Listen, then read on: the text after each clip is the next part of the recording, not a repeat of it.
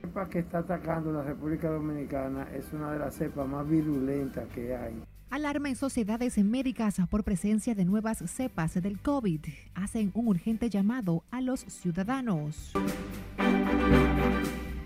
Sin decesos en las últimas 24 horas, pero nada detiene la cadena de contagios. Les tenemos los nuevos casos. Lo que dice Miriam Germán del atentado contra la vida de Jenny Berenice Reynoso. Aquí, lo que ha hecho falta son hombres semejantes a los que ajusticiaron a Trujillo. Y el emotivo mensaje a víctimas del dictador Trujillo a 60 años de su ajusticiamiento.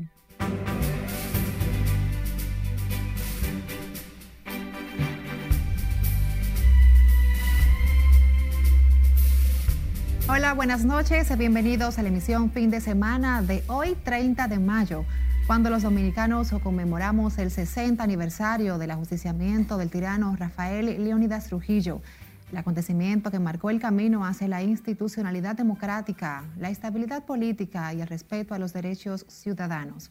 Hoy también es el Día de las Madres. Les felicitamos en nombre de todo el equipo de RNN Canal 27. Bienvenidos. Iniciamos con el rebrote de COVID-19 detectado en varias provincias del territorio dominicano que mantiene preocupadas a las sociedades médicas especializadas.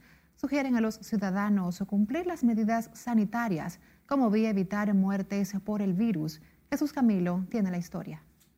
La cepa que está atacando la República Dominicana es una de las cepas más virulentas que hay en el mundo. Los expertos en salud advierten que la República Dominicana está afectada por la tercera ola de contagios de COVID-19. Consideran vital la colaboración de los ciudadanos para detener la pandemia. Afirman que las nuevas variantes del COVID, la cepa británica y brasileña, son más letales que la primera y de más rápida transmisión. La mortalidad está aumentando, las unidades de cuidados intensivos están abarrotadas todas las clínicas privadas, los,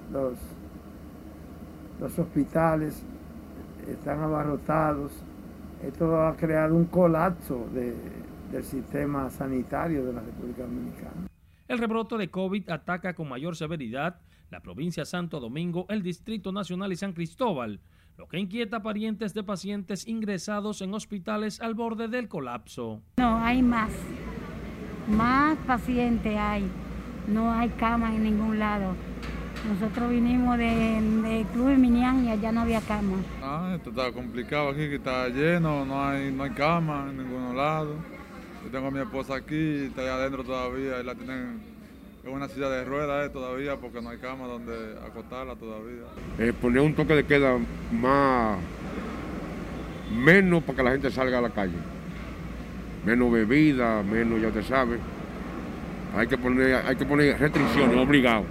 Ante esta situación, infectólogos y epidemiólogos recomiendan al gobierno endurecer las medidas restrictivas con el fin de revertir el fuerte impacto de la enfermedad. Jesús Camilo, RNN. Precisamente 1.348 personas se contagiaron en las últimas 24 horas con COVID, aunque el Ministerio de Salud Pública no reportó decesos. En su boletín número 437, dado a conocer este domingo, reportó el procesamiento de 8.734 muestras. Eso coloca la positividad diaria en un 23.33%, por encima del 14.95%, la acumulada en las últimas cuatro semanas. 3.626 personas han fallecido desde el inicio de la pandemia en marzo del 2020 en territorio dominicano hay 47.289 casos activos, de un total de 291.910 contagios. Según las autoridades sanitarias, el 28.14% de los fallecidos tenía hipertensión como comorbilidad y un 17.64% padecía diabetes.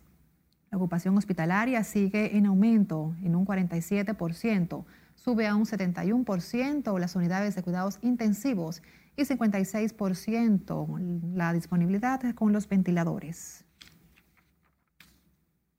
La gente acudió en el fin de semana a los centros de vacunación para inocularse contra el coronavirus. Pese a la celebración del Día de las Madres, muchos están preocupados por las nuevas cepas de la enfermedad presentes en territorio dominicano. Siledis Aquino tiene la historia. Procuro el distanciamiento, que es lo que creo que a la gente más le está costando. El festejo del Día de las Madres no impidió a las personas acudir a inmunizarse contra el COVID. La mayor concurrencia estuvo en el Centro Olímpico del Distrito Nacional.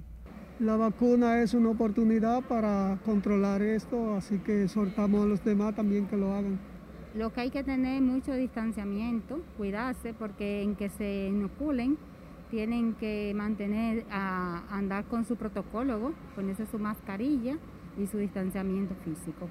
Algunos recibieron la primera dosis, otros la segunda. Fue notorio un aumento en la presencia de los más jóvenes. Es algo muy peligroso y que debemos de cuidarnos todo de eso, especialmente los jóvenes que somos los que andamos más en la calle y que lo que, lo que podemos transmitirlo más rápido. Otros también dijeron sentir temor de las dos cepas COVID que circulan en el país. Las cepas que hay lo sabemos de hace mucho tiempo en otros países y era tiempo que llegara aquí. Entonces lo que hay es que vacunarse. Las autoridades han hecho un urgente llamado a las personas mayores de 18 años a inocularse para evitar situaciones de gravedad con el virus que ha matado a casi 4.000 personas desde marzo del año 2020. Sila Disaquino, RNN. Cambiando de tema, la Procuradora General de la República, Miriam Germán, confirmó hoy que ese organismo investiga una trama criminal contra la vida de la directora de persecución de la corrupción, Jenny Berenice Reynoso.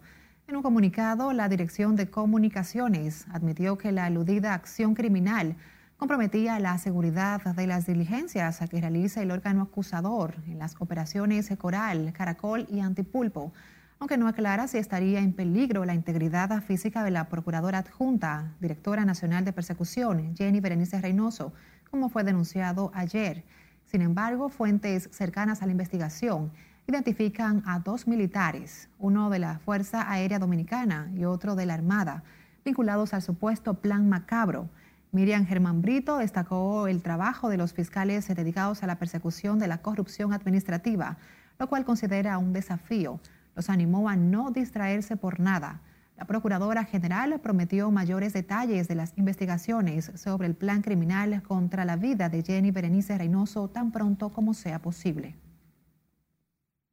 Hagamos un poco de historia porque la eliminación física de Rafael Leónidas Trujillo, el más despiadado dictador de las Américas, avivó la lucha por la democracia y la libertad en la República Dominicana. Miles de vidas truncas, torturados, desaparecidos viudas y huérfanos. El trágico balance conmociona y horroriza 60 años después. José Tomás Paulino con un recuento del final de la terrible era del jefe. Un día como hoy, el 30 de mayo de 1961, un grupo de dominicanos armados de heroico valor completaron el plan de acabar con la vida de Trujillo y poner fin a 31 años de opresión, oprobio y muerte. Tras visitar a su madre, Julia Molina, en la Avenida México, el tirano se dirigió a su residencia de San Cristóbal con su chofer de confianza, Zacarías de la Cruz. No sospechaba su destino. En un tramo de la hoy autopista 30 de mayo lo esperaron Antonio de la Maza, Salvador Estrella Sadalá, Antonio Inver Barrera y Armando García Guerrero. Abrieron fuego al vehículo en el que viajaba junto a su chofer. El complot fue organizado durante tres años, recibió apoyo en armas del gobierno de Estados Unidos de entonces. Los ajusticiadores libraron por diez minutos un cruento combate a tiros con Zacarías de la Cruz, cuentan los cronistas e historiadores. Pese a su fiereza, el leal chofer no pudo evitar la muerte del presidente absolutista, dueño del patrimonio estatal, los ciudadanos incluidos. Cumplieron con el firme propósito de defender la patria y legarnos una República Dominicana libre. Ayer el presidente de la República, Luis Abinader, ofreció un homenaje a las víctimas del régimen de terror y barbarie.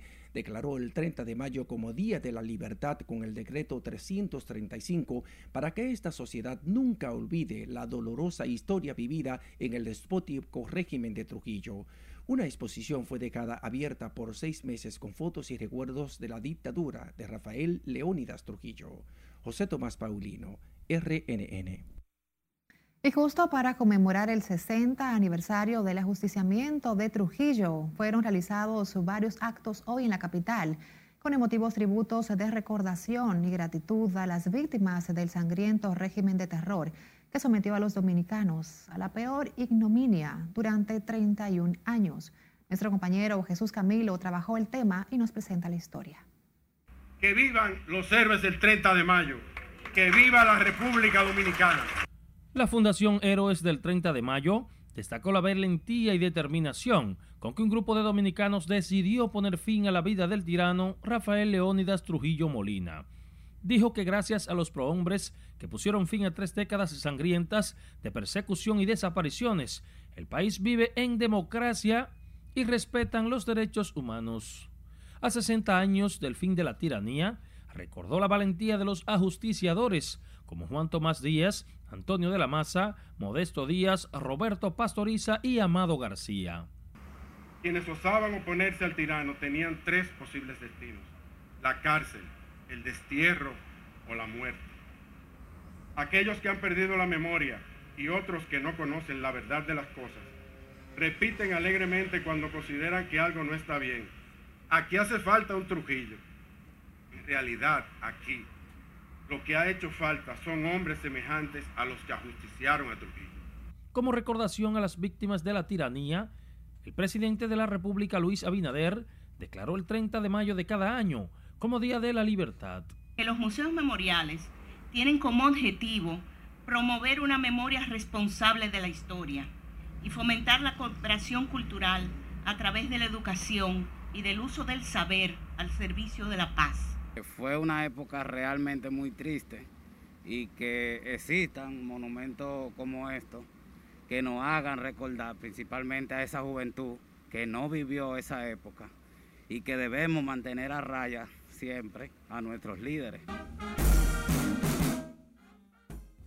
Ofrecieron las declaraciones tras encabezar el acto conmemorativo del 60 aniversario del ajusticiamiento de Trujillo, celebrado en el Museo Memorial a la Resistencia. Jesús Camilo RNN. Los problemas de su comunidad nos preocupan. Recuerden enviarnos imágenes y videos a través del 849-268-5705. Por supuesto, seguir Noticias RNN en todas nuestras redes sociales. También puede escucharnos a través de Spotify, Apple y Google Podcasts.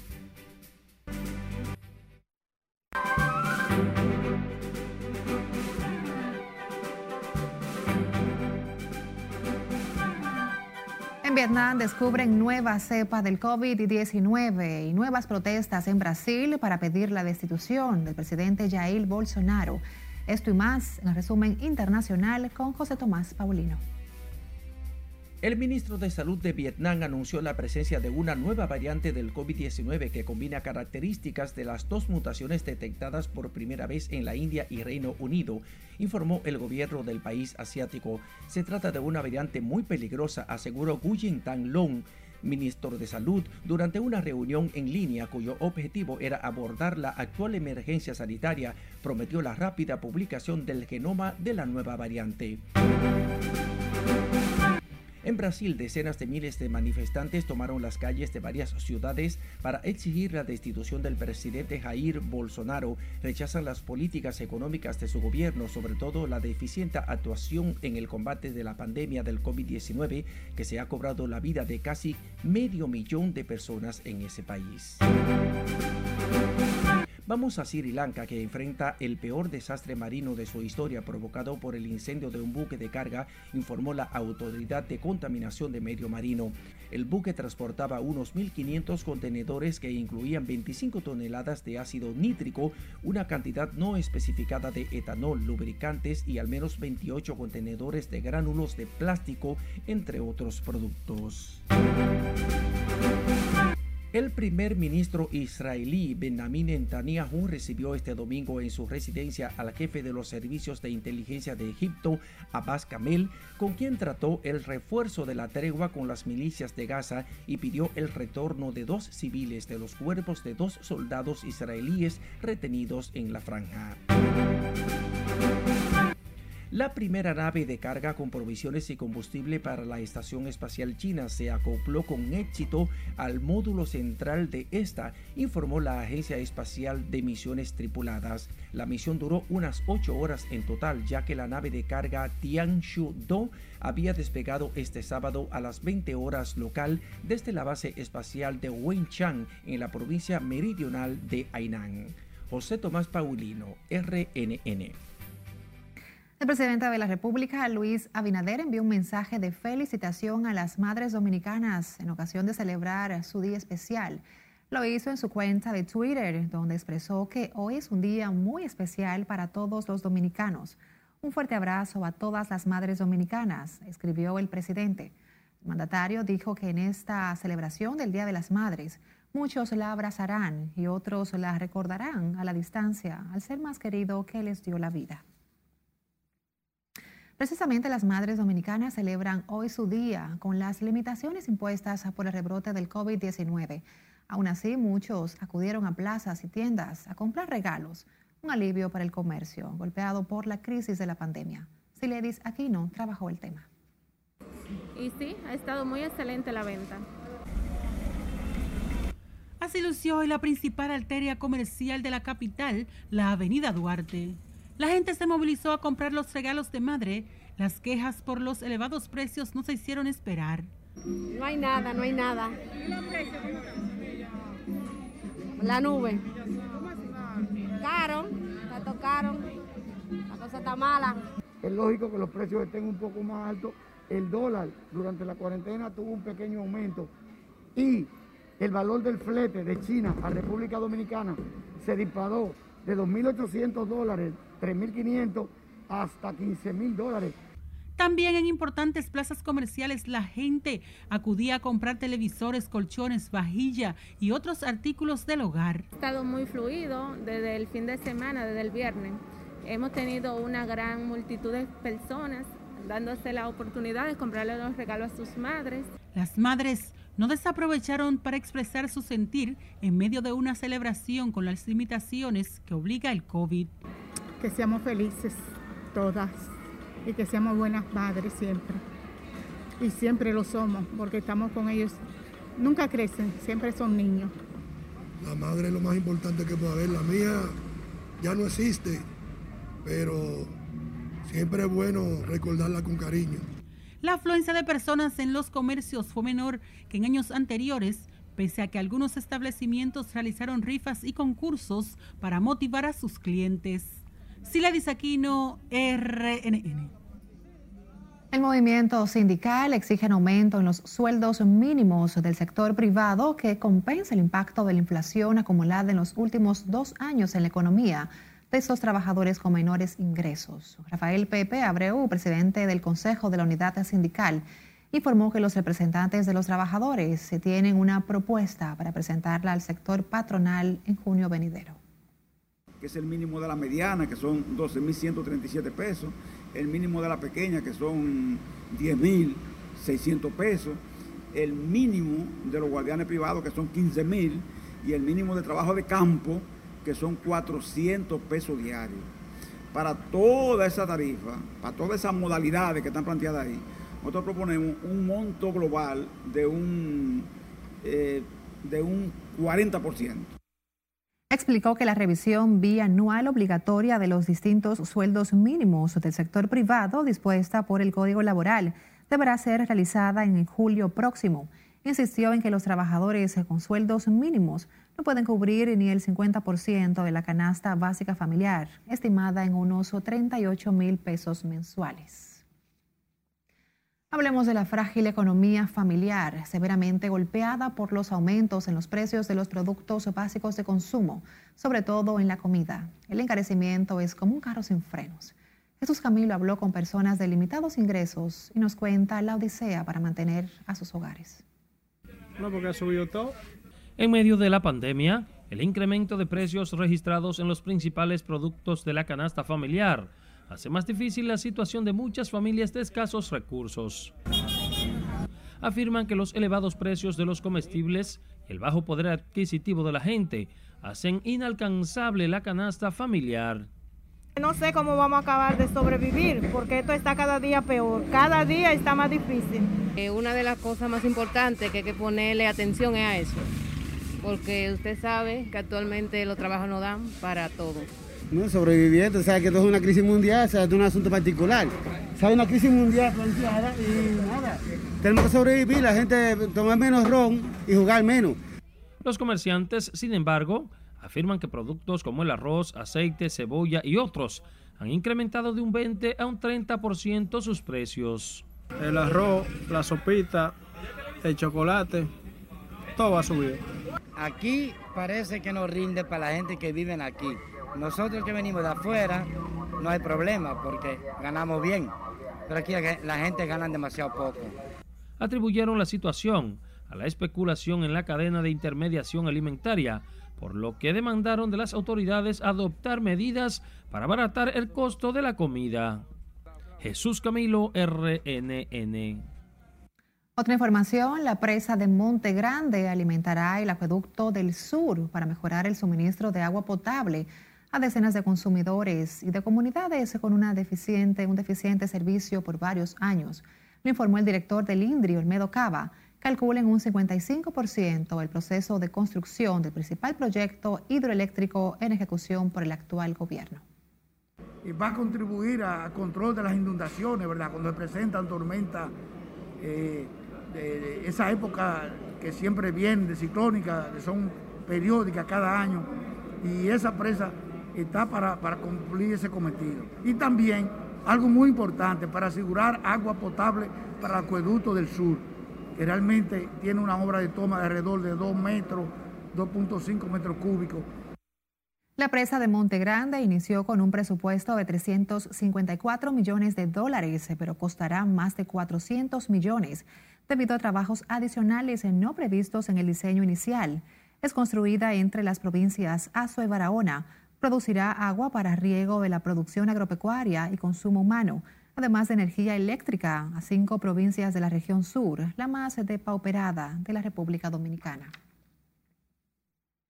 Un taxista denunció hoy que una fiscal de Santo Domingo Oeste, Fari Garavito, se apoderó de un vehículo incautado por una patrulla de la policía hace dos años después de golpearlo de manera salvaje.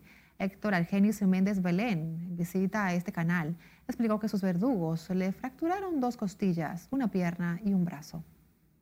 Yo tuve una situación con unos policías que me fabricaban un expediente. Entonces la, fiscal Fanny Garavito se quiere quedar con mi vehículo. Eso fue en el 2018. La policía me para. ¿Usted está armado? Digo yo, no, yo tengo un batido un machete. Vamos al baúl a enseñárselo. Yo ando con tres clientes y cuando le estoy enseñando, viene uno de los policías por adelante y dice que hay una pistola en la gaveta. Yo le digo que no tengo pistola y me dieron muchísimos golpes. Mira cómo me dejaron. Localizamos en el hospital Marcelino Vélez Santana un video donde se ve en el propio hospital cuando un policía le da un macanazo en una de sus piernas al desmontarse de, la camioneta en que lo transportaban a él y a otros detenidos. Informó que la brutal golpiza contra él fue propinada hace más de dos años en Ato Nuevo, Manoguayabo, en Santo Domingo Oeste, municipio de la provincia de Santo Domingo, y en ese tiempo no ha podido recuperar su vehículo incautado. Según su denuncia, la fiscal Fari Garavito alega que el carro es de su propiedad. Pidió a la Procuraduría General de la República investigar este caso. Hacemos nuestra segunda pausa, pero antes les invitamos a visitar Noticias RNN en todas nuestras redes sociales y enviarnos imágenes y videos de esos hechos que acontecen en su comunidad al 849-268-5705. Recuerde también que puede escuchar noticias RNN en cualquier momento a través de Spotify, Apple y Google Podcasts.